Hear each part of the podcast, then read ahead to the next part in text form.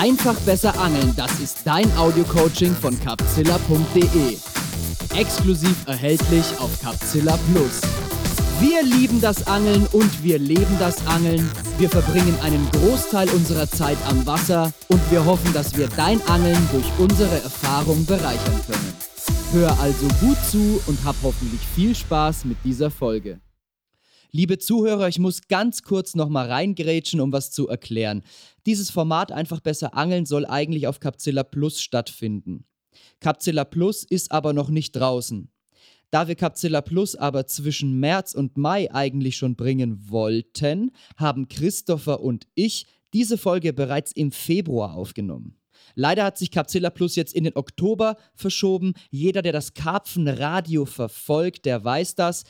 Wer das noch nicht weiß, der hört sich bitte die letzte Podcast-Folge an, Karpfenradio Nummer 15. Dort berichten wir ganz genau, was vor sich geht mit Capzilla Plus und warum es ein bisschen länger dauert. Einfach weil gut Ding Weile haben will und das wird ein richtig gutes Ding.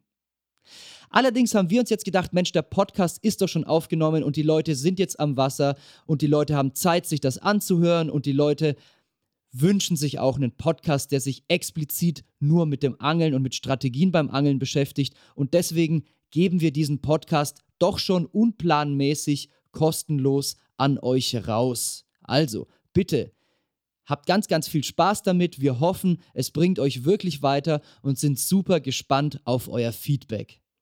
Allerdings, und das sei gleich gesagt, sobald Capzilla Plus kommt, wird dieser Podcast auch komplett in Capzilla Plus implementiert werden. Okay? Also das ist jetzt wirklich eine Zusatzinfo, die ich jetzt im Nachhinein nochmal hier mit aufgenommen habe, damit ihr im Bilde seid. Wer das noch nicht wusste, der hört sich bitte, bitte direkt nach dieser Folge das Karpfenradio Nummer 15 an. Ist eine super interessante Folge geworden und da gehen wir auch nochmal ganz genau auf diese Thematik ein. Alles klar, ihr wisst Bescheid. Ich wünsche euch ganz, ganz viel Spaß mit dem ersten Einfach besser Angeln Audio Coaching. Herzlich willkommen zu Einfach besser Angeln. Mein Name ist Marc Dörner und gegenüber sitzt mir Christopher Paschmanns. Hi Leute. Hi, herzlich willkommen zu einem komplett neuen Podcast-Format. Und es ist kein Podcast, nein, es ist viel mehr als das. Es ist ein Audio-Coaching. Ja, da haben wir uns was einfallen lassen. Wieso haben wir das ganze Ding Audio-Coaching genannt, lieber Christopher? Also erstmal vorweg, ich bin irre heiß auf das hier. Ich, äh, ich freue mich einfach wahnsinnig drauf, all diese Themen zu behandeln, weil das, glaube ich, genau das ist, was uns beide auch ausmacht. Wir, sind, wir haben mega Bock auf Angeln und wir wollen das weitergeben. Und da kommen wir auch genau zu dem Punkt, warum Audio-Coaching? Ich glaube, es vergeht kein Tag, ob bei Facebook, Instagram oder auf Messen, wo wir nicht hunderte von Fachfragen rund ums Angeln bekommen. Von so einfachen Fragen wie, hey, äh, soll ich einen fruchtigen oder fischigen Boilie an meinem See einsetzen? Irgendwie läuft es da nicht. Bis hin zu so spezifischen Sachen wie mein 3 Hektar See ist im Schnitt 4 Meter tief. Wo soll ich jetzt gerade im Frühwinter die Fische lokalisieren? Und bei mir ist es so, ehrlich gesagt, ich spreche über nichts lieber. Ich würde wahnsinnig gerne Ratschläge geben. Ich würde unheimlich gerne mein Wissen da teilen, aber hey, soll ich einen Roman schreiben bei Facebook? Soll ich ein ganzes Messegespräch mit einem Menschen über das Thema führen? Das geht nicht. Aber hier mit unserem Audio-Coaching haben wir die Möglichkeit gefunden, euch alle zu erreichen, unser Wissen zu teilen und das einfach in richtig geilen Gesprächen zu machen. Wir nehmen uns die Zeit, wir produzieren verschiedene Folgen zu spezifischen Themen und jede dieser Folgen wird 60 Minuten lang. Also das haben wir uns als Zeitlimit gesetzt, um auch nicht ins Schwafeln zu geraten, sondern uns wirklich inhaltlich auf anglerische Themen zu konzentrieren und euch unser Wissen aufzuschlüsseln in möglichst kurzer Zeit. Das Tolle ist, damit schlagen wir sehr, sehr viele Fliegen mit einer Klappe, denn wir müssen nicht zig verschiedene Facebook-Nachrichten beantworten oder mit einem Menschen auf der Messe sprechen und bringen mit diesem Format ganz, ganz viele Menschen auf einmal weiter. Und genau das ist auch das Ziel dieser Sache. Wir möchten, dass ihr durch diesen Podcast euer Angeln verbessert. Genau, deshalb heißt das Ding ja auch einfach besser angeln. Einfach? Wieso ist es einfach? Naja, wir sind der Überzeugung, dass Angeln nicht schwer sein muss. Also uns fällt sehr, sehr oft auf, dass der Fehler im Detail gesucht wird. Und hey, ganz ehrlich, davon profitiert die Industrie. Je komplizierter das Rig, desto höher die Verunsicherung, desto eher wird es auch gekauft und geglaubt, hey, das brauchen wir, um erfolgreich zu sein. Aber wir wollen es auf das reduzieren, was für uns absolut wesentlich ist, auf die völlige Essenz cleveren Angelns. Und das bedeutet, der Angler fängt den Fisch. Exakt. Der Angler fängt den Fisch, der Karpfen ist ein Karpfen, egal wo wir hingehen. Wir werden Themen ansprechen, die ihr, und das garantiere ich euch, aus der Perspektive noch nie betrachtet habt. Über Dinge sprechen, die ihr so ganz sicher noch nicht gesehen habt. Ihr werdet euch vielleicht in vielem bestätigt fühlen. Wir sind sicher, dass wir euch einige Verunsicherungen nehmen können. Und wir sind uns auch sicher, dass wirklich jeder, vom blutigen Anfänger bis hin zum absoluten Vollexperten mit der längsten Liste an was weiß ich was für Mutantenkarpfen, aus diesem Podcast einfach mal mitnehmen kann. Und deswegen nennen wir das Ganze ein Audio-Coaching. Das yeah. heißt, wir coachen euch, indem wir unser Wissen, unsere Erfahrung aufschlüsseln und ihr das Ganze adaptieren könnt auf eure Situation. Wir werden verschiedene Folgen zu verschiedenen spezifischen Themen machen, wie zum Beispiel Boilies oder Rigs, Location, Timing, Taktik, lauter solche Sachen. Wir werden damit anfangen, die Folgen relativ grob zu halten, relativ weit gefächert, um verschiedene Situationen abzudecken, um verschiedene Zuhörer abzuholen und gehen dann in Folgepodcasts immer weiter, immer tiefer in die Materie zu spezifischen Themen und holen uns dann auf jeden Fall auch nochmal immer entsprechende Experten zu dem jeweiligen Thema dazu. Ganz genau. Also bevor wir gleich darauf eingehen, warum ausgerechnet wir die Expertise haben, das überhaupt für euch aufzubereiten, möchte ich das gerade nochmal aufgreifen von Marc. Wir gehen wirklich die Themen an, die für uns den Schlüssel bedeuten. Das sind zum Beispiel Themen wie im Oberbegriff Taktik, Motivation, Mindset. Wie muss die innere Einstellung sein? Wir haben in der Vergangenheit viele Fehler gemacht, aus denen wir selbst gelernt haben und wir können euch davor bewahren, diese Fehler auch zu machen. Wir gehen ein auf Themen wie zum Beispiel die Location. Wie kann ich beispielsweise das Verhalten der Fische vorhersagen und sie auf diese Art und Weise finden und dafür sorgen, dass mein Trip nach Frankreich eigentlich schon vorher im Kopf ein Erfolg wird, noch bevor ich überhaupt da bin? Wie kann ich aus diesem Wust an Rigs das heraussortieren, das, ja, finden, was für mich in meiner Situation das Beste ist. Wir machen es nicht kompliziert, Leute. Wir sorgen einfach dafür, diese Strukturen zu brechen und reduzieren es auf das Einfache, auf das, was wirklich zählt, um Karpfen zu fangen. Und das Tolle an diesem Format ist, ihr braucht weder eure Hände noch eure Augen. Ihr müsst uns nur eure Ohren und ein kleines bisschen eure Aufmerksamkeit leihen. Das heißt, ihr könnt dieses Audio-Coaching überall genießen und euch beim Einkaufen, im Fitnessstudio, beim Autofahren, beim Baggerfahren haben wir auch schon gehört im Karpfenradio. Egal wo ihr seid, jederzeit mit dem Thema Karpfenangeln und wie werde ich ein besserer Angler beschäftigen. Ich weiß ganz genau, was ich gemacht hätte, wenn ich damals in meinem Werdegang die Möglichkeit gehabt hätte, bei sowas zuzuhören. Ich hätte definitiv da gesessen mit dem Notizblock und mir alles aufgeschrieben. Ich hätte das völligst aufgesaugt. Wenn ihr die Möglichkeit dazu habt, ihr sitzt zum Beispiel zu Hause oder ihr seid beim Angeln und habt wirklich die Möglichkeit, euch was aufzuschreiben, dann macht das auch. Holt euch ein Notizbuch und schreibt einfach mit. Macht euch Notizen zu den Themen und zu den Sätzen, zu den Aussagen, die euch wichtig erscheinen. Von alledem, was wir erzählen. Denn das wird wahrscheinlich auch das sein, was an dieser Stelle genau das Thema ist, was euch weiterbringt. Ja. Nicht jeder Angler hat die gleichen Bedürfnisse. Jeder angelt an einem anderen Gewässer. Jeder findet dort andere Situationen vor. Und so wird auch jeder etwas anderes aus diesem, aus diesem Audio-Coaching rausziehen können. Zu dem jeweiligen Zeitpunkt. Denn hört ihr das zu einem anderen Zeitpunkt an, sind vielleicht andere Themen für euch interessanter. So funktioniert nun mal das Gehirn. Ihr fokussiert euch auf das, was für euch gerade interessant ist. Und wichtig dafür ist das Thema Zielsetzung. Absolut. Ich würde aber ganz gerne, kurz bevor wir auf diesen extrem wichtigen Punkt eingehen, ja auch mal einen Blick darauf werfen, warum ausgerechnet wir diesen Podcast machen. Warum sind wir dazu berufen, genau das zu machen? Abgesehen von der Tatsache, dass wir einfach fürs Angeln leben und nichts lieber machen, als darüber zu quatschen. Tja, also einerseits wurden wir explizit darum gebeten. Also wir haben im Karpfenradio ja ein Format geschaffen, in dem wir natürlich auch viel übers Angeln reden, aber weil wir dann auch mal hinter den Kulissen unterwegs sind, auf Messen oder bei der Kinotour und so weiter, haben die Leute gesagt, hm, also dem einen oder anderen gefällt es dann doch besser, wenn es nur ums Angeln geht. Und wäre es denn nicht mal möglich, ein Podcast-Format zu machen, wo man sich knallhart spezifisch nur auf Angelthemen beschränkt?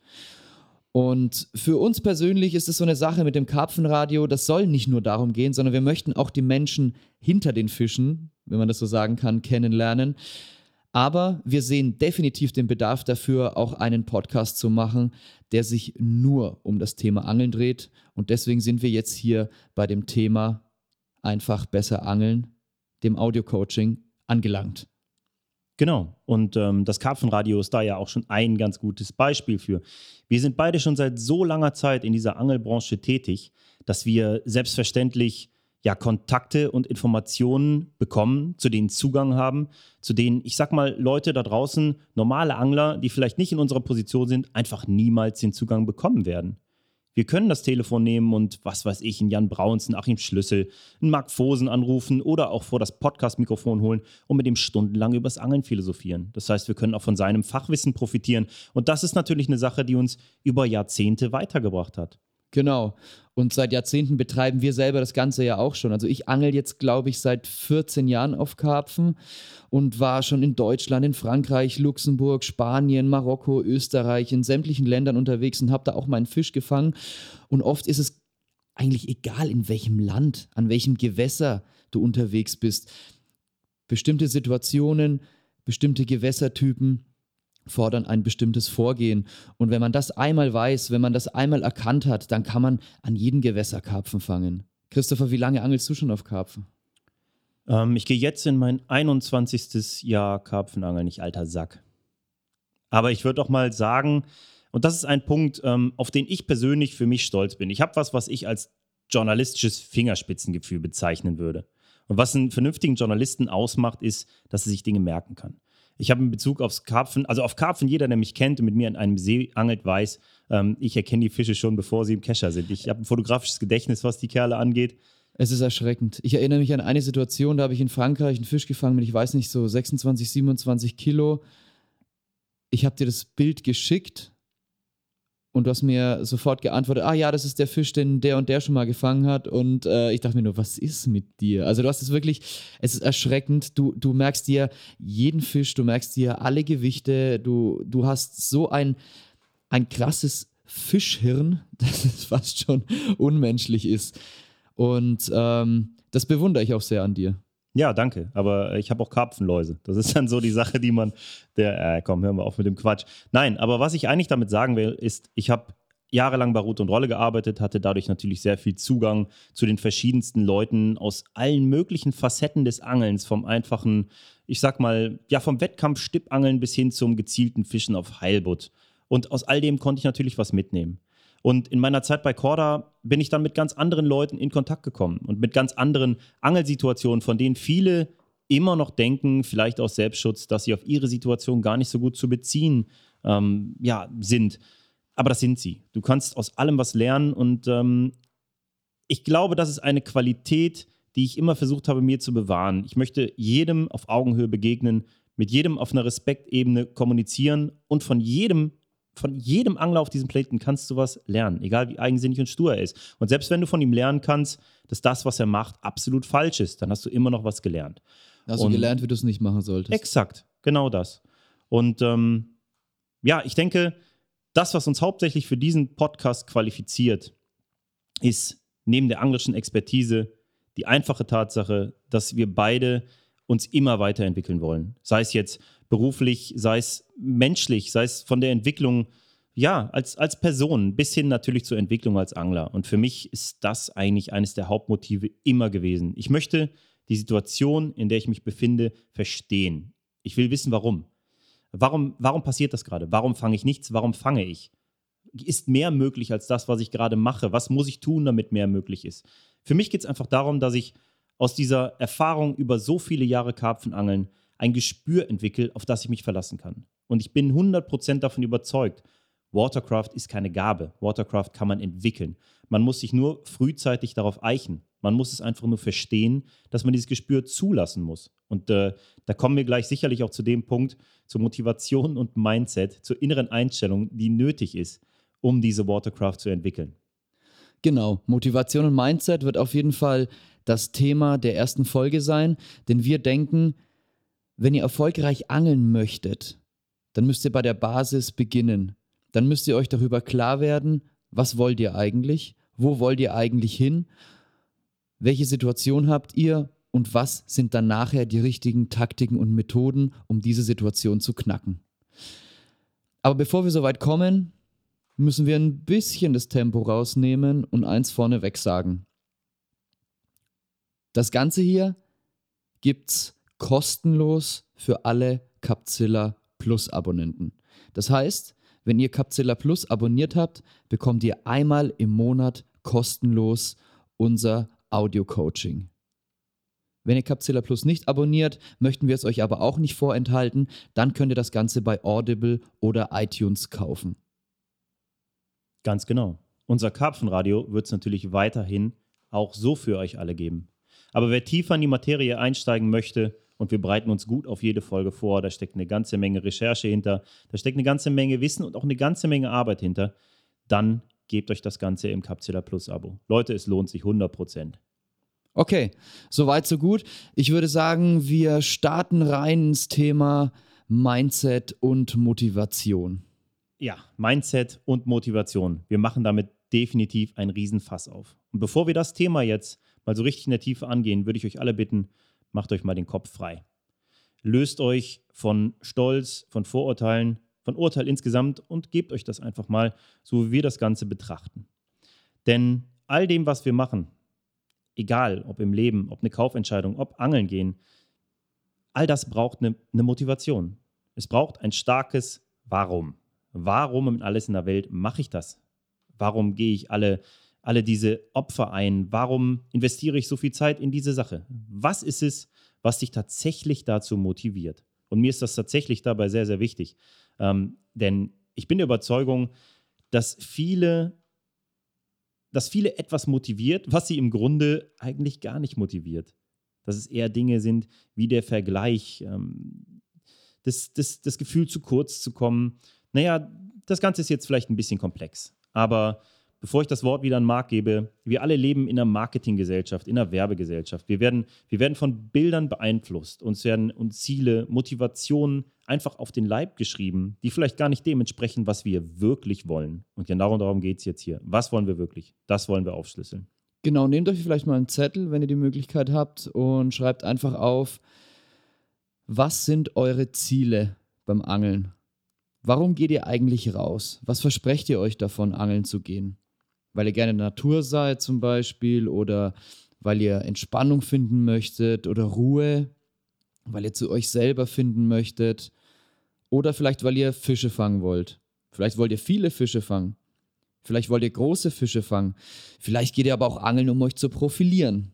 Vielleicht wollt ihr mit dem Angeln bekannt werden. Vielleicht wollt ihr im Angeln was erreichen, weil ihr das Gefühl habt, ihr habt ein Talent und ihr, ihr seid ein ganz besonderer Angler und ihr habt der Angelszene was zu bieten. Schreibt es mal ganz ungefiltert und ganz ehrlich auf und setzt es dann mal in Relation mit eurer Realität.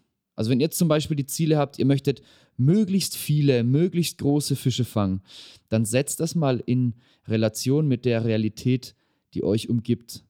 Ist das in eurer Region? Ist es auf die Art und Weise, wie ihr angelt und an welchen Gewässern ihr angelt, überhaupt möglich? Also passt euer Ziel mit dem, was ihr vorfindet, irgendwie zusammen? Weil wenn nicht, dann steht ihr vor einem Problem. Dann werdet ihr nämlich permanent einem Gespenst hinterherjagen, nie glücklich werden und alle anderen am See stressen. Und wenn doch, dann stellt sich die nächste sehr, sehr wichtige Frage. Ist es das, was ihr tatsächlich wollt? Oder wollt ihr es vielleicht nur, weil alle anderen es auch machen? Weil es dann vielleicht darum geht, dass man vielleicht äh, noch einen oben drauf setzt und einen großen mehr aus dem Vereinsee fängt. Ich möchte euch da mal bei dem Stichwort Realität ein sehr interessantes Beispiel zu dem Thema erzählen. Ich habe kürzlich in einem Hotelzimmer zusammengesessen mit einem Angler, den ich sehr schätze, der mich wirklich inspiriert mit seiner Angelei. Und das ist Matthias Lange aus äh, Brandenburg. Matthias angelt an den ganz großen Naturseen in Mecklenburg und Brandenburg. Wir sprechen da von Gewässern von zwischen 500 und 5000 Hektar aufwärts. Ähm, und Matthias erzählte mir, dass er an diesen Gewässern auch schon mal ganz alleine sitzt. Das sind ja in der Eiszeit entstandene natürliche Seen. Da gibt es Fischarter, da gibt es Kraniche, da gibt es, sagen wir mal, relativ natürliche Karpfenbestände. Matthias erzählte mir von seiner Saison, die abartig gut gelaufen ist und erzählte was von ja, nicht mal in Anführungszeichen eine Handvoll wirklich großer Fische. Und äh, ja, er war so happy, dass er zum Jahresabschluss dann doch noch einen 43-Fünder gefangen hat. Und dann hat er irgendwie in einer WhatsApp-Gruppe davon berichtet. Und jemand anders hat in dieser Gruppe noch viel größeren Fisch oder sogar genauso viele Fische, über 20 Kilo, wie er im ganzen Jahr gefangen hat, in einer Nacht gefangen, so ungefähr. Und das hat seine gesamte Freude abgemildert und ihm so richtig vor den Kopf gestoßen nach einer eigentlich grandiosen Saison. Und jetzt kommen wir zum Punkt Realität. Der Typ, der das gepostet hat, der angelt an einem See. Da sitzen jedes Wochenende 10 bis 20 Karpfenangler. Der See hat 20 Hektar. Er ist durch Baggerschaufeln entstanden. Er hat einen besetzten Fischbestand einen Fischbestand, der sich aus extrem großen Karpfen zusammensetzt. Da schwimmen, ja, schätze, sagen wir doch einfach mal zehn Fische über 25 Kilo auf dieses kleine Gewässer. Und warum schwimmen die da? Die schwimmen da ausschließlich, weil entsprechend viele Boilies reingeflogen sind, aufgrund von entsprechend vieler Jahre Angeldruck an diesem Gewässer und entsprechend vieler Angler. Hat das mit Spirit zu tun? Nein. Ich würde mal einfach davon ausgehen, dass dieser Angler, der dort sitzt, sehr, sehr gerne die Freiheit hätte, an einem gewaltig großen, echten Natursee zu angeln und auf die Fische zu angeln, die Matthias fängt und dann auch gerne in Kauf nimmt, dass er vielleicht nicht irgendeinen 28 Kilo Fisch fängt, sondern einen Chuppi mit 19 Kilo, wo noch nie ein Haken drin war. Ihr wisst, was ich meine, nicht wahr? Die Realität entsteht ausschließlich in eurem Kopf. Die Tatsache, dass derjenige, der vielleicht so viele große Fische wie ihr im ganzen Jahr gefangen hat, dass er die in einer Nacht gefangen hat, die Tatsache, dass ihr das zu einer gewaltigen Nummer macht, den Typen, wer weiß wohin hebt, das passiert ausschließlich in eurem Kopf. Das ist eure Realität. Die hat nicht das Geringste damit zu tun, dass es der Realität des Menschen entspricht, der es gemacht hat. Der wiederum ist vielleicht verdammt nochmal inspiriert von dem, was ihr macht. Deshalb äh, muss man sich das auch immer mal wieder vor Augen führen, dass, äh, dass wir hier beim Karpfenangeln, wie bei allen anderen Themen im Leben, nicht von einer gleichgültigen, für alle immer gleichen kollektiven Realität sprechen. Denn die existiert nicht. Ganz genau. Und deswegen ist es oft Äpfel mit Birnen zu vergleichen, wenn man sich mit anderen Anglern vergleicht, die in einer komplett anderen Region unterwegs sind, die komplett andere Umstände vorfinden. Sagen wir mal zum Beispiel, ihr seid jemand, der die ganze Zeit auf Facebook oder auf Capzilla oder auf irgendwelchen Seiten besonders auf die großen Fische abfährt. Also der sich immer, immer nur davon träumt, diese großen Fische zu fangen. Und ihr gesteht euch ein, ihr wollt am liebsten nur große Fische fangen. Dann müsst ihr euch natürlich fragen, was seid ihr bereit dafür zu tun, diese großen Fische zu fangen? Seid ihr bereit, zum Beispiel jeden Urlaub nur noch am Pay zu verbringen oder sogar in eine Region zu ziehen, in der es extrem viele große Fische gibt? Oder an weit entfernte Gewässer zu fahren, um einen bestimmten großen Zielfisch zu fangen. Wenn ihr der Meinung seid, ja, das ist absolut das, was ich will, dann solltet ihr es auf jeden Fall für euch mal ausprobieren, anstatt immer nur davon zu träumen.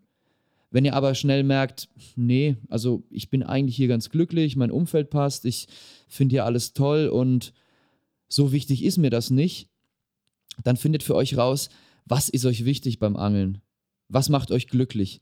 Und ich glaube, was wir alle hier gemeinsam haben, die diesen Podcast anhören und auch Christopher und ich, das kann ich aus Erfahrung sagen, ist, dass wir vor allem immer das Beste aus der Situation machen wollen. Also auch wenn wir Keep the Spirit predigen und ähm, uns über kleine Fische freuen und äh, Abenteuertouren gerne machen, ist es auf jeden Fall so, dass wir selbst in diesen Situationen immer das Beste aus der Situation rausholen wollen und auch der beste Angler sein möchten, der wir zu dem Zeitpunkt an dem Gewässer sein können. Und genau darin soll es im Folgenden in diesem Podcast dann auch gehen, wenn wir auf die verschiedenen Techniken und Methoden eingehen. Denn wenn wir einmal geklärt haben, was wollen wir, dann müssen wir natürlich klären, wie kommen wir dahin. Und dann wird es wichtig, die richtigen Techniken und Methoden dafür anzuwenden. Ganz genau. Und ähm, ich möchte euch nochmal ein Beispiel dafür geben. Das Beispiel Realität und äh, tatsächliche Motivation. Ihr habt jetzt sicherlich allen Grund zu sagen, ich würde gerne, aber ich kann aufgrund meiner Umstände nicht. Aber dann kann die Motivation nicht groß genug sein. Jan Brauns hat dazu mal einen ganz interessanten Satz gesagt. Und äh, er war im Karpfenradio ja Gast und er hat da ja auch gesagt, dass wirklich da, wo er lebt, in so ziemlich jedem Gewässer Fische über 50, manchmal sogar über 60 Pfund schwimmen. Und er ist jemand, der wirklich auch sehr gezielt und sehr erfolgreich diese großen Karpfen angelt. Und Jan ist jemand, der sehr, sehr häufig von Leuten dafür Bestätigung bekommt, nach dem Motto: Boah, Jan, unglaublich, was du für Karpfen fängst ich würde die auch gern fangen. Ihr habt da ja so eine geile Situation bei euch in der Gegend. Wisst ihr, was Jan dann sagt? Wenn du das so gerne möchtest und wir die in unserer Gegend haben, warum ziehst du dann nicht hier hin? Das heißt, Wenn, die wenn es wirklich eure Motivation seid, ihr wollt das wirklich, dann kann euch auch nichts aufhalten. Wenn es aber in Wirklichkeit nicht eure Motivation ist, sondern ihr lebt da tatsächlich nur in einem Vergleich, seid unzufrieden mit eurer Situation vor Ort, dann kann es auch einfach nur daran liegen, dass ihr die tatsächliche Motivation für das, was ihr macht, noch gar nicht gefunden habt. Und ich würde das mal, äh, weil, hey, ganz im Ernst, wie wichtig kann es denn bitte sein, diese großen Fische zu fangen? Muss man dafür umziehen? Seine Situation vor Ort hinter sich lassen? Natürlich nicht. Aber dann kann es ja auch nicht die richtige Motivation sein. Ein zweites Beispiel, mein Kumpel Christoph Freund, für den war es unvorstellbar wichtig, einen Karpfen von einer gewissen Gewichtsklasse zu fangen. Er hat wirklich einige Jahre investiert, er hat, ihr könnt euch einfach den Aufwand nicht vorstellen, den der Mann sich gemacht hat. Er hat so hart dafür gearbeitet, er hat diese Motivation so gelebt, die war so echt bei dem. Er hat dafür so, voll, so viele Opfer gebracht, so viele Stunden, ja, so viel Zeit investiert und er hat diesen Karpfen gefangen. Sogar mit einem Paukenschlag und einem noch höheren Gewicht, als er sich das vorgestellt hätte. Dem lag tatsächlich die Motivation zugrunde. Und den Aufwand, den der Kerl sich gemacht hat, der ist mit ziemlich wenig gleichzusetzen, was ich sonst von anderen Anglern kenne. Aber das geht eben auch nur dann, wenn man es tatsächlich will. Nächstes Beispiel: Daryl Peck, Engländer, fährt nach Holland und fängt da den inoffiziellen niederländischen Rekord. Das macht man nicht mal einfach so. Dafür nimmt man sich drei Wochen seiner privaten Freizeit. Dafür nimmt man sich den Urlaub. Man fährt an dieses Gewässer und man zieht die Scheiße durch. Man investiert Wochen an Recherche, an Vorbereitung. Man macht es. Aber das macht man nur, wenn man wirklich diese Motivation, dieses Ziel lebt. Tut man das nicht, dann lässt man es. Aber dann sollte man auch nicht darüber nörgeln und auch nicht das Ganze negativ darstellen, schlecht darstellen. Das erzeugt nur negative Energie. Und äh, das lenkt vor allen Dingen davon ab, was die eigene tatsächliche Motivation ist. Genau. Und wenn ihr dann ein Ziel erreichen wollt, wenn ihr für euch festgestellt habt, das ist mein Ziel, ich bin motiviert, das zu erreichen, dann ist es halt ganz, ganz wichtig, über das Thema Mindset nachzudenken. Glaubt ihr wirklich, dass ihr das erreichen könnt? Wie viele Leute fahren zum Beispiel auf einen Frankreich-Trip oder in Urlaub mit der Angst, zu scheitern. Ich meine, da steht ja auch ein gewisser Druck dahinter, ne? Wenn du da losfährst, jeder deiner Freunde weiß, oh, der fährt jetzt nach Frankreich und irgendwo steht da auch der Druck vielleicht über einem, also ich muss jetzt da mindestens mal einen mit 20 Kilo fangen und oft ist es dann tatsächlich auch so, wenn dieser Fisch dann gefangen wurde, dann geht alles andere ganz leicht von der Hand. Ich meine, man sagt es ja auch ganz oft, wenn man mal den ersten 20 Kilo hat, dann folgen die nächsten. Wenn man den ersten 25 Kilo hat, dann ist es viel leichter, die nächsten 25 Kilo zu fangen. Woran mag das liegen? Ich glaube, das liegt daran, dass man dann plötzlich daran glaubt, dass es wirklich möglich ist, diese Fische zu fangen und seine Ziele zu erreichen. Und das ist auch das A und O, wenn ihr was vorhabt, wenn ihr einen Zielfisch fangen wollt, wenn ihr eine Gewichtsklasse überschreiten wollt, wenn ihr ein gewisses Gewässer knacken wollt dann müsst ihr euch bestmöglich darauf vorbereiten und euch sicher sein, dass ihr das auch schafft und schaffen werdet. Und nur so kann es klappen. Wenn ihr mit großen Zweifeln dahin fahrt, dann wird es nicht funktionieren. Man kann dafür so viele Beispiele geben und ich bin mir ganz, ganz sicher, dass ihr euch in dem hier wiederfinden werdet. Wenn ihr vor der Haustür an euer Vereinsgewässer fahrt, dann geht ihr sicherlich schon mit einer gewissen Sicherheit daran.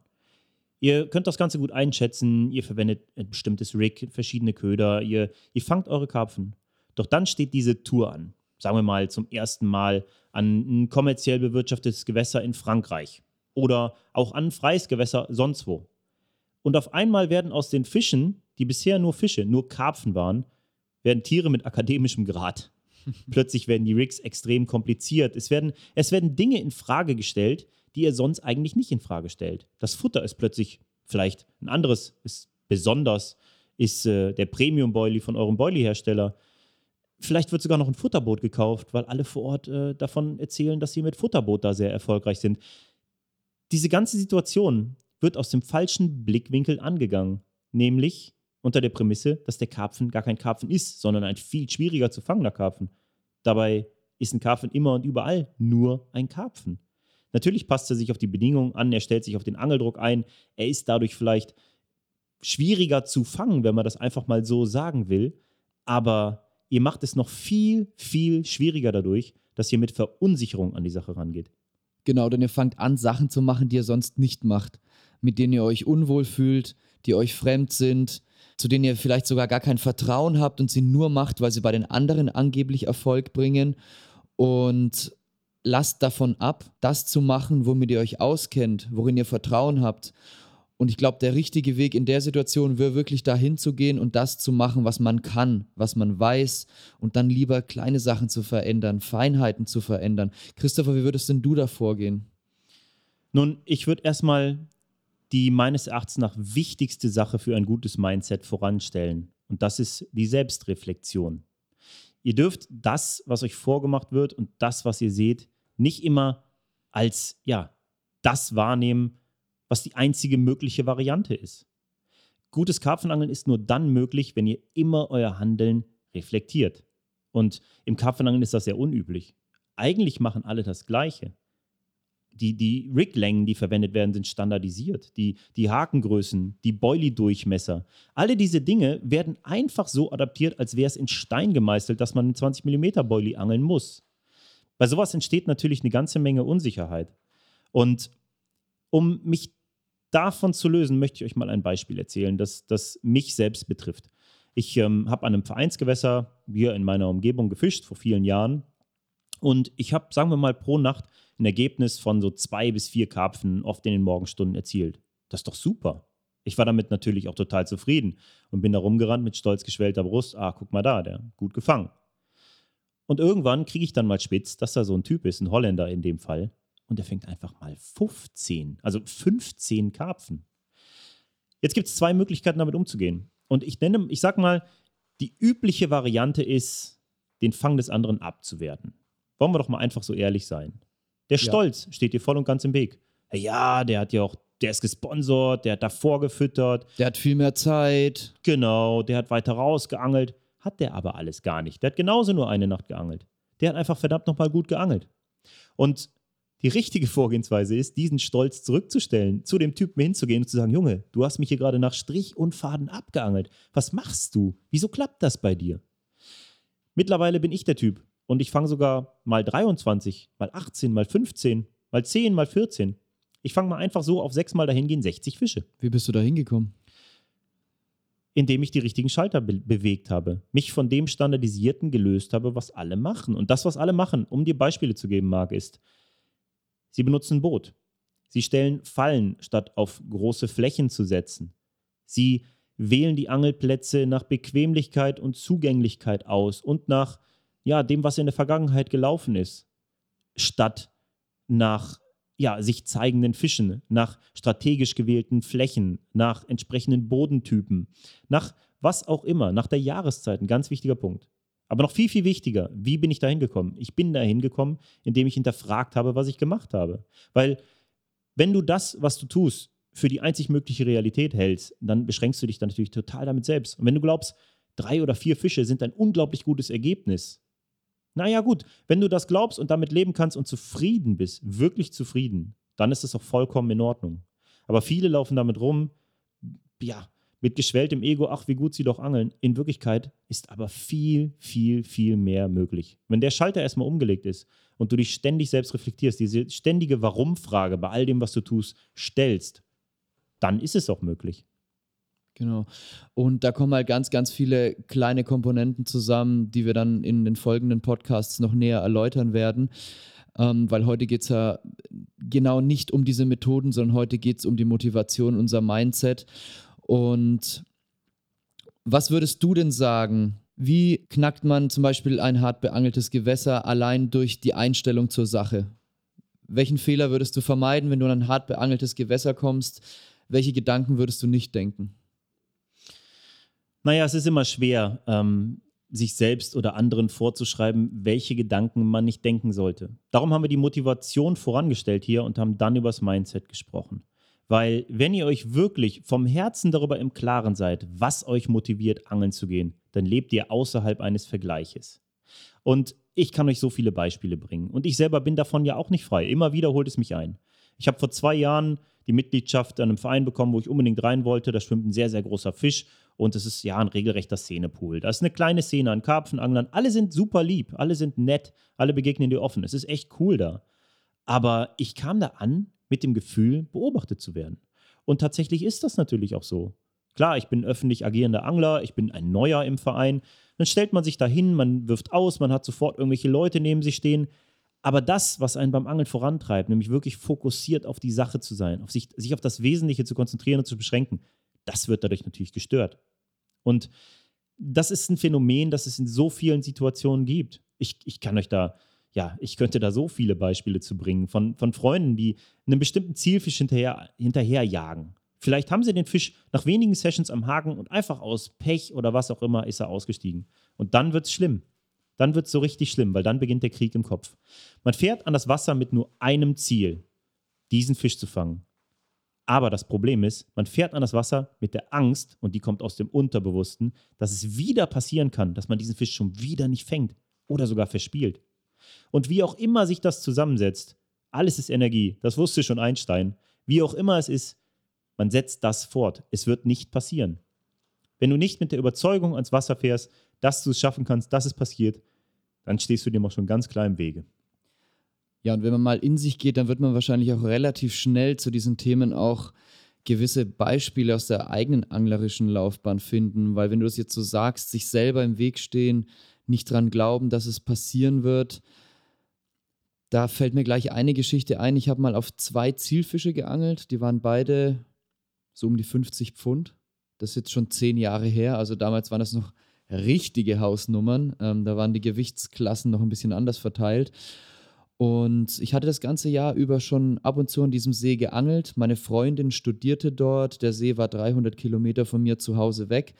Und ich habe das immer so ein bisschen kombiniert. Meine Freundin besuchen und dann dort angeln. Wer hätte es gedacht? Ähm, nicht ganz eigen, nicht ganz uneigennützig bin ich sie besuchen gefahren, denn solche Fische gab es bei uns in der Region nicht. Und irgendwie konnte ich mir auch nicht wirklich vorstellen, jemals so einen großen Fisch zu fangen.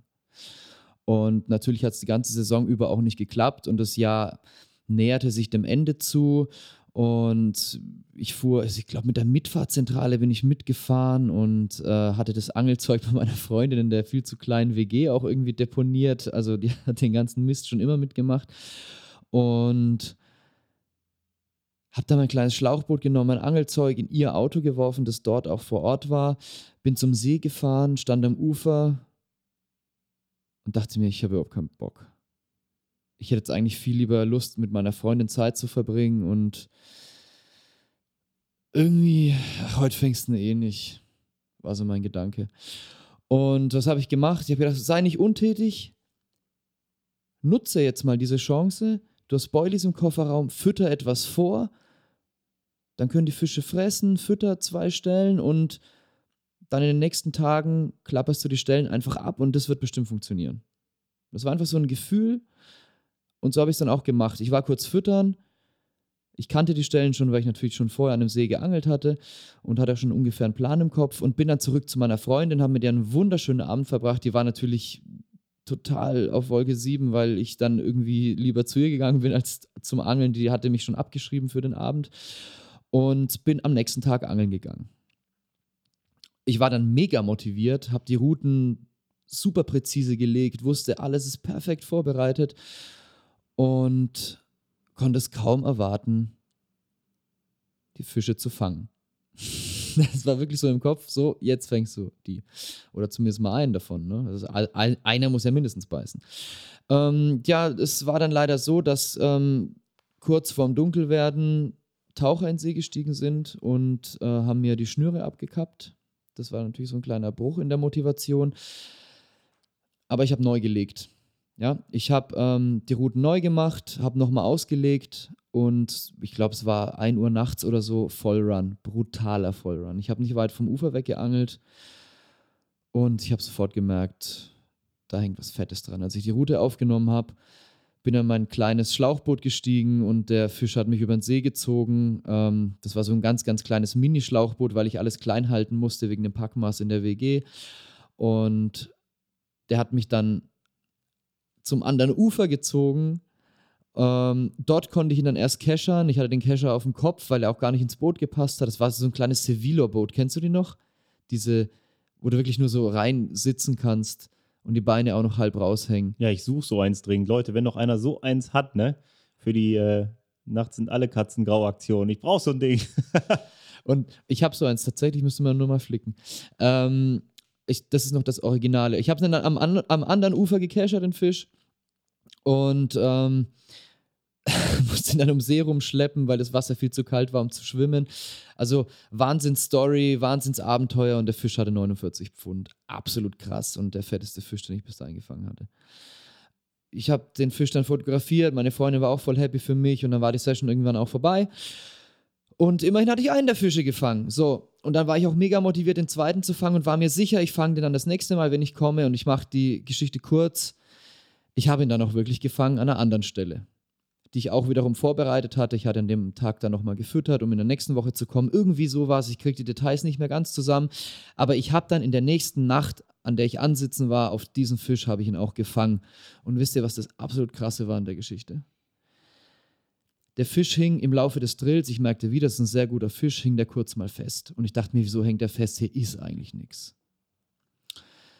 Ich habe den Fisch gekeschert, Wahnsinnsvieh, über 50 Pfund. Das war dieser Nacken, mit dem ich auch auf dem Cover war von der Carbon Focus. Und das Spektakuläre an der Geschichte ist, dass diesem Fisch mein altes Vorfach aus dem Maul hing. Also nur noch in der Lippe hing der Wirbel und das ganze Vorfach hing auf ganzer Länge ähm, aus dem Maul des Fisches heraus und irgendwie hatte sich das dann deswegen wahrscheinlich irgendwie im Grund verhakt. Zum Glück habe ich ihn äh, dennoch bekommen. Aber was ist der Clou an dieser Sache? Der Clou ist, dass das die Montage ist, die der Taucher abgeschnitten hat. Und wer weiß, vielleicht wäre es wirklich möglich gewesen, in dieser einen Nacht beide Fische zu fangen. Was ein absoluter Wahnsinn gewesen wäre, weil viele Leute sich an diesem Gewässer auch schon die Zähne ausgebissen haben, um diese Fische zu fangen.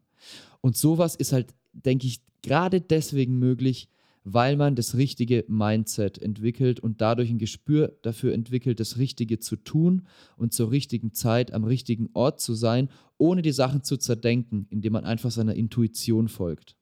Ein absolut geniales Beispiel. Und ich kann mich an das Telefonat erinnern, nachdem du den ersten der beiden gefangen hast. Damals habe ich noch bei Rot und Rolle gearbeitet und saß in Hamburg in meiner Bude. Und ich glaube, du hast mich sogar nachts angerufen. Ähm, was du aber damit gerade angesprochen hast, ist, das geht noch weit darüber hinaus. Und zwar, das, was wir machen können, was unser mentales Training als Angler ist, ist Erfolg. Und das hast du eben auch schon mal angesprochen, als du sagtest, kennt ihr das Phänomen nicht? Man fängt endlich mal den Fisch mit den magischen 20 Kilo. Ja, und plötzlich erscheint alles ganz einfach. Jeder, ich sag mal, stark im Fokus stehende Sportler wird mental gebildet, macht mentales Training und bereitet sich darauf vor. Versetz dich doch mal in die Situation. Das können, das, das können viele.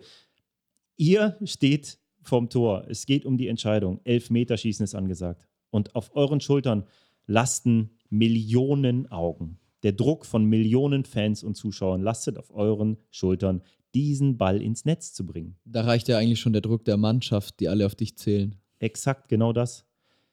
Jetzt stellt euch doch mal vor, ihr würdet nur den Gedanken zulassen, diesen Ball zu verschießen.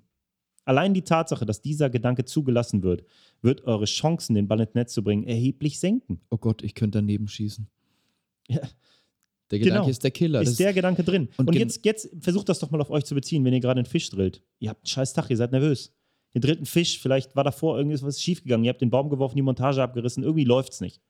Und es kommt der Gedanke auf, ah nee, auch wenn er steigt der nicht aus. Tack, ausgestiegen. Das ist eine, eine absolut klassische Situation, die sicherlich viele kennen. Doch wenn ihr die Route mit dem Urvertrauen aufnehmt, es läuft, ihr habt davor schon drei gefangen, ja, dann kriegt ihr den in den Kescher. Und nach dem vierten Fisch kann der fünfte ruhig aussteigen, weil ihr habt ja schon vier. Der sechste wird wieder hängen. Da habe ich auch ein super Beispiel äh, vom Kanal. Wir kamen von einem Frankreich-Roadtrip zurück, meine Freundin und ich. Wieder, sie bringt mir immer Glück, wenn sie im Spiel ist, irgendwie, merkt man schon jetzt wir kamen zurück von, von einem Roadtrip durch äh, Frankreich, in dem wir auch mal am Cassien kurz waren, aber ganz ohne Angel, aber andere Angler gesehen haben und ich war mega motiviert auf Angeln. Wir kamen mitten in der Nacht zurück und ich musste erstmal füttern gehen. Also ich bin erstmal nach Hause, habe Futter geholt und bin am Kanal füttern gegangen, habe gesagt, so, morgen, morgen Nacht muss ich angeln gehen, aber das muss auch vorbereitet sein. Und ähm, der nächste Tag war unser Jahrestag, hieß, äh, da war noch ein bisschen Überzeugungsarbeit nötig, aber dank diesem Roadtrip war das dann auch drin. Ähm, wir sind angeln gegangen und es war eine absolute Wahnsinnsnacht. Ich glaube, es waren sieben oder acht Fische, die ich gefangen habe. Es lief wie am Band, aber es waren eben keine großen dabei. Der größte war vielleicht knapp über zehn Kilo. Und dementsprechend bin ich dann beim siebten oder was weiß ich, achten oder neunten Run, ich krieg's nicht mehr ganz zusammen, halt auch an die Routen hingegangen. Du kennst das ja, ne? Denkt man sich, ah, jetzt beißt schon wieder einer und leier das Ding so rein, als wär's nix. Leier, Leier, Leier. Mhm. Und auf einmal kommt da was hoch und ich bin richtig erstarrt, also erfroren. Das war einfach so wie, äh, wir hatten den aufgepumpt. Der war einfach doppelt so groß als alle anderen, aber hat irgendwie gefühlt auch gar nicht gekämpft, weil ich dem mal komplett Kontra gegeben habe. Habe ihn abgeschöpft, bumm, es war ein Fisch von über 20 Kilo. Ja. Absoluter Wahnsinn. Und, ähm, und genau das ist halt dieses Phänomen, ne? Wir kennen das doch, wenn, gerade wenn wir beim Zielfischangeln sind oder so, oder, oder an einem Gewässer, wo wir einen großen Fisch erwarten, mein Gott, wie scheiße drillen wir dann manchmal, ja? Ja, wie absolut. zu soft und wie mit der Angst, den zu verlieren. Und dann geht es auch meistens dann gerne mal in die Hose, weil wir zu wenig Druck machen, weil wir für unsere Routine abkommen und äh, das Vertrauen in uns, in unsere Fähigkeiten und darin verlieren, den Fisch wirklich sicher zu landen. Ja, ganz genau. Und guck mal, du kennst das doch noch. Wir haben die englische Presse viel verfolgt und dann ist wieder irgendwie auf der Carb World so ein Cover nach dem Motto: äh, Terry Hearn, there's no stopping him now oder on a run, on a high. Ähm, hey, bei euch kennt es vielleicht auch. Läuft bei dir oder nicht? So ist es. Ihr setzt euch, die Tatsache, dass Marc diesen, diesen 49er, von dem er eben erzählt hat, gefangen hat, die begünstigt enorm, dass die nächsten Sessions erfolgreich sind, weil das Mindset dadurch natürlich gerade gezogen ist. Und ein Beispiel von mir. Ich habe viele Jahre lang, ich würde mal sagen, an vielen Gewässern überdurchschnittlich erfolgreich geangelt. Aber die großen habe ich nicht gefangen. Und ich möchte zu einem späteren Zeitpunkt in dieser Podcast-Serie darauf eingehen, aber es war ehrlicherweise nichts anderes als eine Änderung meines Mindsets, die dafür gesorgt hat, dass ich in den letzten zwei Jahren mehr wirklich große Fische gefangen habe als in vielen Jahren davor. Weil, wenn du das Mindset änderst, dann zieht das Angeln nach. Das ist eine ganz, ganz logische Konsequenz daraus. Und ähm, ich denke, wir könnten euch da hunderte von Beispielen geben, aber wo ich, wo, ich noch, wo ich noch ganz gerne einmal darauf eingehen möchte, ist die Tatsache, wenn du mit deiner Freundin angeln gehst. Ich habe exakt genau das Gleiche. Ich habe so viele krasse Situationen erlebt, wo ich mit meiner Freundin angeln gegangen bin und unvorstellbare Fische gefangen habe. Eins, was mir immer wieder in den Sinn kommt, ist, äh, da sind wir nach Frankreich gefahren, zusammen zum Angeln mit unserem Hund. Wir wollten eigentlich an einen großen Stausee fahren, da war aber gerade ein Enduro. Und hey, habe ich mir gedacht, alles klar, wir lassen das Enduro ablaufen hier. Wir setzen uns danach auf die erfolgsversprechendste Stelle, die sich bei diesem Enduro als gut rauskristallisiert hat. Ich hatte also eine gute Taktik, auf die ich mich eigentlich schon verlassen konnte. Und komm, wir fahren hier eine Stunde entfernt an ein kleines Flüsschen.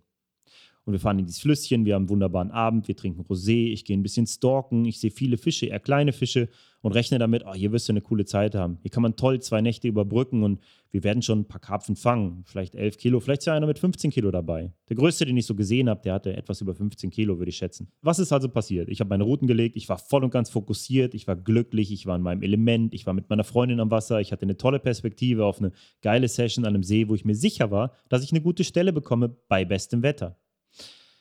Ich lege also diese Routen aus und es kommt so, wie es eigentlich hätte kommen müssen. Ich fange relativ zügig den ersten Fisch, vielleicht 8 Kilo, 9 Kilo, freue mich tierisch drüber, kurzer Schnappschuss, wieder rein.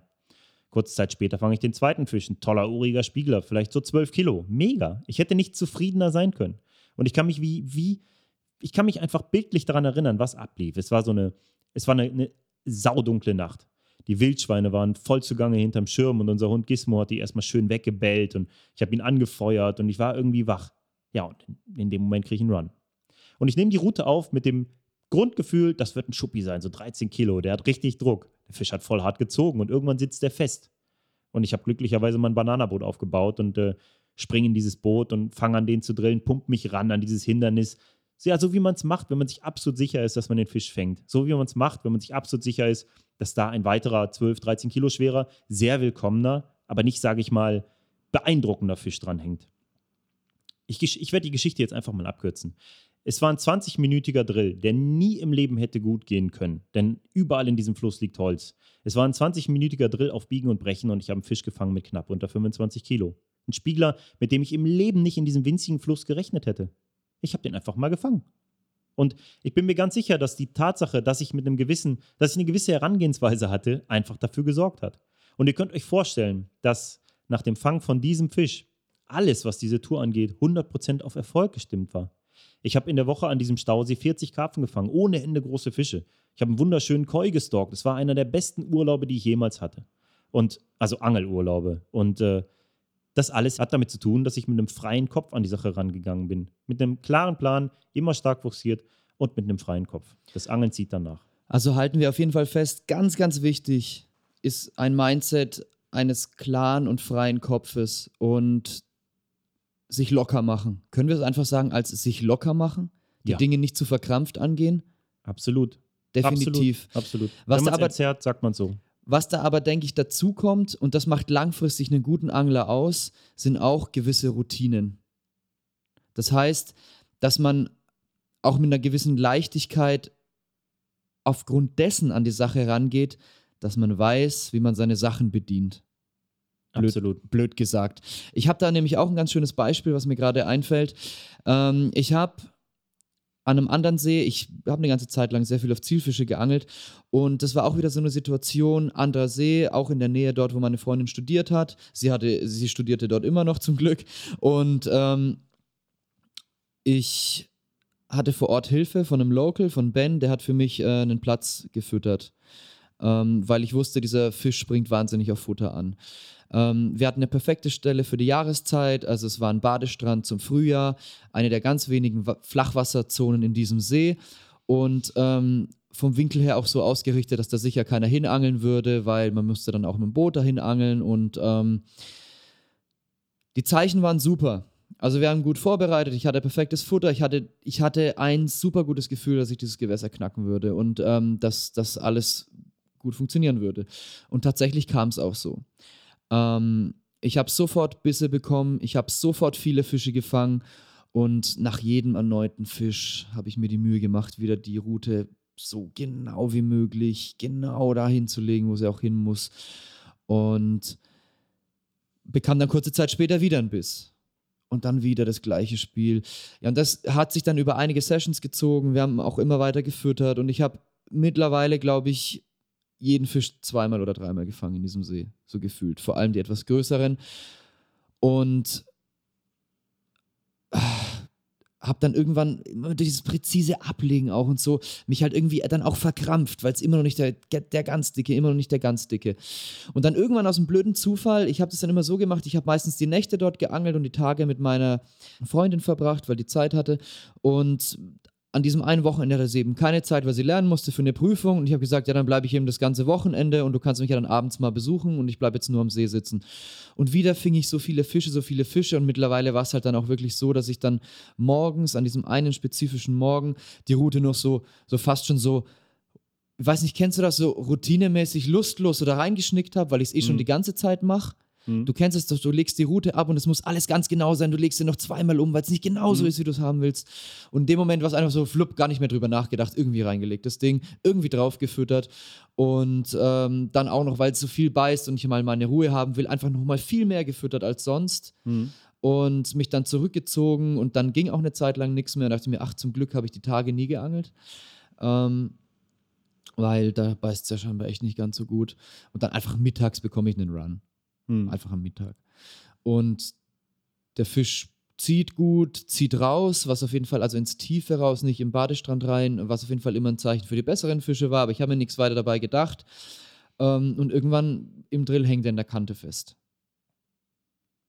Und dann dachte ich mir schon, ist das jetzt die Möglichkeit?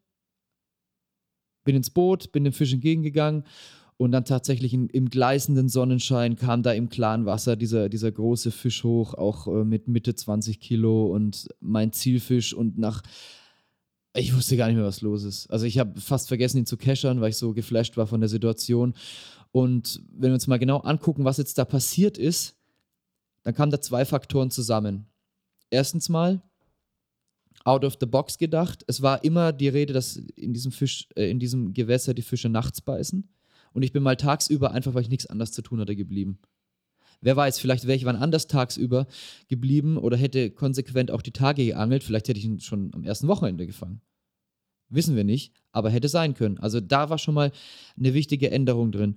Und ähm, aber ohne zu verkrampft an die Sache ranzugehen, einfach bloß weil es gepasst hat. Und das zweite war eben dieses unverkrampfte, einfach die Route gelegt irgendwie und einfach so aus der Intuition heraus, die sich da gebildet hat. Aber das hat sich halt durch ganz viele Routinen gebildet. Dadurch, dass ich sehr oft an dem Gewässer war, dadurch, dass ich genau wusste, wie muss ich und wo muss ich ablegen. Und das sind halt so Faktoren, die langfristig ineinander zahnen. Das heißt, geht locker an die Sache ran, nicht zu verkrampft, aber geht auch regelmäßig angeln und entwickelt Routinen, aus denen ihr aber auch rausgeht. Also fahrt euch nicht fest, denkt out of the box. Das ist ein geiles Beispiel. Das ist natürlich jetzt auch alles wieder sehr, sehr komplex. Das Wichtige aus der Erfahrung, die du da gesammelt hast, ist, dass du das Ganze, was du dort gelernt hast, adaptieren kannst und in anderen Situationen wieder anwenden kannst. Genau. Wir werden im Laufe dieses Podcasts mit Sicherheit noch darauf eingehen. Aber eine Erfahrung, die ich gesammelt habe, ist, Hutchinson hat mal gesagt, Urgestein Rod Hutchinson, wenn du den einen fangen willst, fang sie alle. Daran gibt es nichts zu rütteln. Hab Aber das gezielte und taktische alle fangen ist oft der falsche Weg, um den einen zu fangen.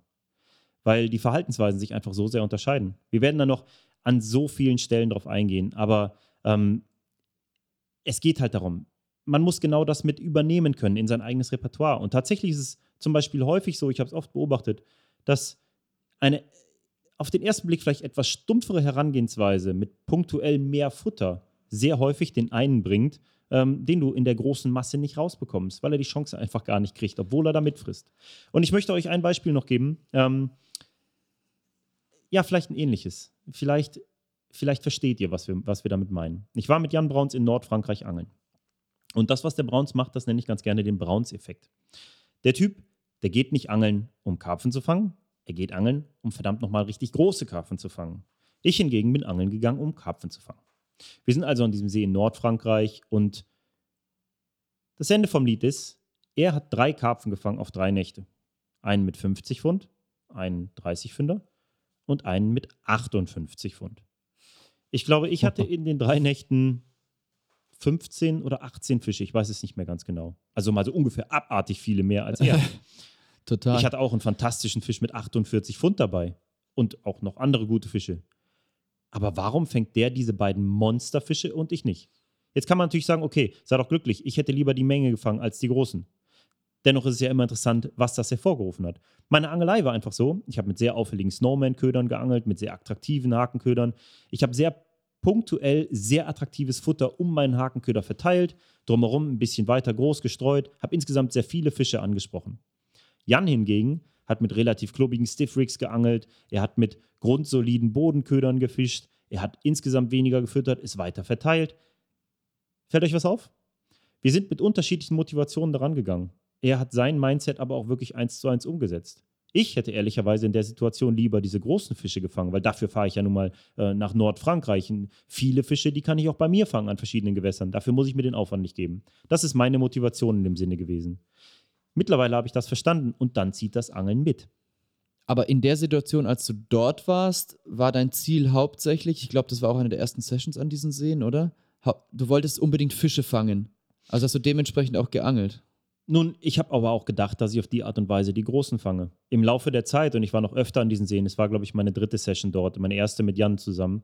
Wir waren auch in der Folge noch mal dort, äh, noch häufiger.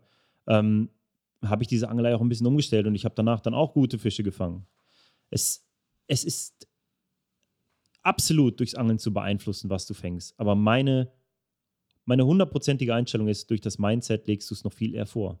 Weil nur dadurch kannst du dein Angeln auch in die Richtung bringen. Weil wenn du, wenn du dir etwas anliest, du liest dir eine Taktik an von jemandem, aber du hast das Mindset von demjenigen nicht, dann zweifelst du an der Taktik, wenn du sie umsetzt. Dann glaubst du nicht dran, dass es funktionieren Exakt. kann. Und dann Du wird es auch nicht funktionieren. Ganz genau. Weil du, musst wirst auch. alles dafür tun, dass es nicht funktioniert. Und wenn es un es ist unbewusst. Es ist so schwer, es zu erklären und wir sind uns doch hundertprozentig sicher, dass ihr alle versteht, was wir meinen. Ich möchte noch ein Beispiel bringen, was ich, was ich sehr, sehr spannend finde und äh, was viele von euch sicherlich kennen. Ihr erlebt Mist. Ihr trennt euch von eurer Freundin. Irgendetwas ist. Wie wollt ihr eure Zeit verbringen? Ihr geht ans Wasser. Das kann nicht funktionieren. Wenn ihr von dem Mindset beeinflusst seid, von dieser Negativität, die ihr mitbringt, dann kann die Session auch nichts werden. Oder ihr habt zu viel Arbeit zu Hause auf dem Tisch. Ihr habt zu liegen. viel Arbeit, ihr geht nicht mit dem freien Kopf an die Sache. Klassiker. Jetzt kommt aber genau das andere Extrem. Ihr erlebt etwas Unvorstellbares, die Geburt eures Kindes. Der Baby-Effekt. Peter Schwedes hat mal darüber einen Artikel geschrieben und äh, den Begriff damit geprägt. Der Baby-Effekt existiert 100 Prozent. Es können aber auch andere Dinge sein. Es kann eine Hochzeit sein. Es kann Bitte macht jetzt keine Kinder, um mehr Fische zu fangen. Sorry, ja. Wir haben schon genug auf der Welt. Nein, aber guck mal, ihr geht in eine Situation, ihr jagt einen bestimmten Fisch und ihr macht das wirklich unglaublich verbissen. Irgendwo auch schon verkrampft. Vielleicht fällt es euch gar nicht auf. Eure Freunde machen es nicht besser. Hör mal, es wird jetzt langsam mal Zeit, dass du den Fisch mal fängst, oder nicht? Du hast ungefähr alle anderen gefangen. Alter, hast du jetzt schon wieder ein Foto von dem Fisch gemacht? Den hattest du doch schon dreimal. Fang mal den ein. Der unterbewusste Druck, den ihr euch selber macht, der wird noch viel, viel größer. Und dann kommt dieses eine Ereignis, dieses eine großartige Ereignis, das nicht nur alles, was ihr, was ihr bisher erlebt habt und denkt, all diese Verkrampfung löst, alles auf Null setzt. Nein, es beherrscht euch auch. Es, es schwingt mit. Ihr seid grundpositiv. Ihr habt etwas Großartiges erlebt. Ihr geht raus und seht allein das Dortsein als Geschenk. Ihr, ihr seid nicht mehr verkrampft. Ihr denkt nicht die ganze Zeit über diesen einen Fisch. Aber dann beißt er. Ich habe das an einem See erlebt. Da ist der größte Fisch im See seit, seit drei Jahren sozusagen untergetaucht. Er wurde für tot erklärt. Er wurde von Leuten gejagt über Jahre. Er wurde nicht gefangen. Womöglich ist er mal ausgestiegen. Es wurde ein riesiger Mythos aufgebaut. Und es sind Leute fast ja regelrecht zugrunde gegangen an diesem Fisch, weil er eben einfach nicht mehr kam. Und ich habe in der ersten Saison dort geangelt. Ich war belastet durch den Druck, mich beobachtet zu fühlen. Ich habe in der zweiten Saison dort eine Nacht gemacht im April, einfach nur um mal wieder an einem See zu sein, ein Gefühl dafür zu bekommen, wie steht es um mich jetzt, wie sehe ich das Ganze jetzt, wie ist mein Mindset. Ich habe in der Nacht nichts gefangen, aber viel gesehen. Ich bin dann lange nicht dort aufgetaucht und dann wird meine Tochter geboren. Ich starte eine Futterkampagne, ich mache was, ich komme an diesen See und ich fange in meiner allerersten Angelnacht morgens um 7 Uhr den Fisch, der seit drei Jahren verschollen ist. Als allerersten Fisch Wow. dieser Saison. Ein unfassbar großes Teil noch dazu. Riesiger Lederkarpfen. Und als dieser Fisch abläuft, so bescheuert das jetzt klingen mag, um Punkt 7 Uhr rast diese Route los. Ich habe vorher schon einen Haufen Brassen und einen Graser gefangen. Die Route läuft ab und ich weiß 100%, das ist der Fisch. Ich nehme die Route auf und ich fange an, diesen Fisch zu drillen, der abartig krass kämpft, der an der Oberfläche schlägt in über 100 Meter Distanz wie ein Wahnsinniger, einfach nur Schnur von der Rolle reißt. Ich sehe den oben und ich versuche mir einzureden, das muss ein großer Graskarpfen sein, um selber runterzuspielen, dass für den Fall, dass ich den Fisch verliere, es dieser Fisch hätte sein können. Das kenne ich. Hey, Manchmal hilft es an sich zu bremsen, um, um Exakt. eben nicht in dieses falsche Mindset reinzurutschen. Ja. Oh, oh, den verliere ich jetzt. ich habe diesen Fisch gefangen und um der Sache noch die Krone aufzusetzen, anderthalb Monate später fange ich ihn zum zweiten Mal. Nachdem er so lange verschollen ist und von Wahnsinn. keinem gefangen wurde. Und noch größer. Und jetzt kommt das Krasse. Als der Fisch losgelaufen ist, diesmal morgens um 9.20 Uhr, 9.30 Uhr, wusste ich es schon wieder. Der Fisch beißt und ich weiß wirklich und ich weiß nicht, woher das kommt, aber Leute, ich schwöre es euch und ich kann euch garantieren, es geht ganz vielen so. Ich habe solche Erzählungen von vielen gehört. Christoph Freund hat mir das mal erzählt. Mike Püker hat es mir oft erzählt. Von vielen Leuten kenne ich die Geschichte, die wissen beim Run, es ist der Fisch. Und Das dann er. stehen alle Zeichen auf, auf Sieg. Die Energie, das Universum, was auch immer das alles ist, es, es ist so. Fakt. Die große Frage ist natürlich, hing der dann wirklich schon? Das überlege ich mir manchmal in diesen Situationen, weil es sie wirklich gibt. Da stellst du dir dann fast die Frage, hing der jetzt wirklich schon von Anfang an da dran? Oder hat das, ist das ein anderer gewesen? Wir müssen tauschen, wir müssen tauschen. Oder, oder wurde es einfach dieser Fisch, weil du dir so sicher warst, dass es dieser Fisch Nee, ist? so viel, so viel Ener Energy, Macht haben wir, glaube ich, nicht. Haben wir nicht. Aber ich denke, wir können eines festhalten. Macht euch frei, macht euch locker und klärt für euch, warum geht ihr angeln. Ihr braucht einen ganz bestimmten Grund, über den ihr euch im Klaren seid. Ihr braucht ein ganz, ganz starkes Warum. Warum mache ich das? Und wenn ihr das geklärt habt, dann könnt ihr euer Mindset darauf ausrichten. Ganz genau. Und um euer Mindset auszurichten, müsst ihr euch wirklich absolut bewusst werden, das ist eure Realität.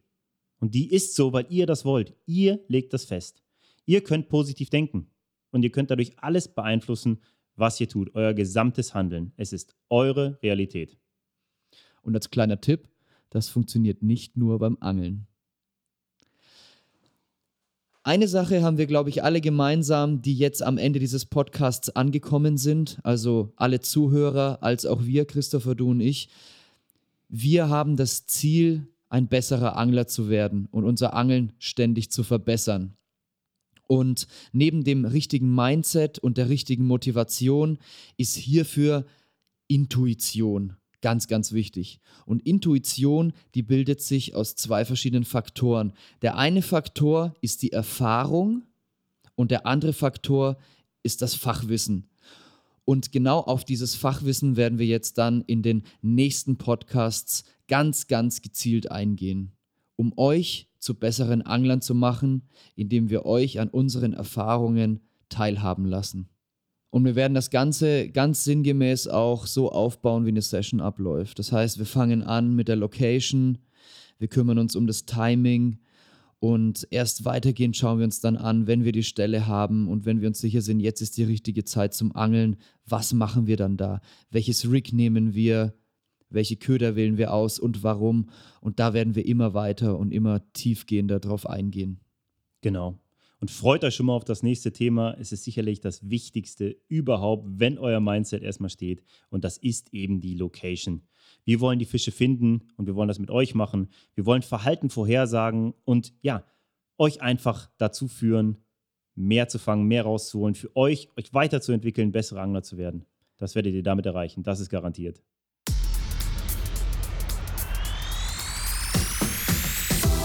Das war einfach besser angeln, dein Carp Coaching von carpzilla.de, kostenlos verfügbar unter Carpzilla Plus.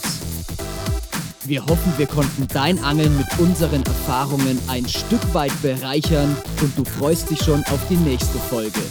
Bis dahin findest du natürlich jede Menge Content von uns auf capzilla.de sowie auf unseren sozialen Medienkanälen auf Facebook, Instagram und YouTube. Bitte abonniere uns, um stets auf dem Laufenden zu bleiben und informiere auch gerne deine Freunde über diese Folge hier oder über irgendetwas, das dir an uns gefällt, damit unsere Arbeit noch mehr Leute erreichen kann. Vielen Dank für dein Interesse und bis bald.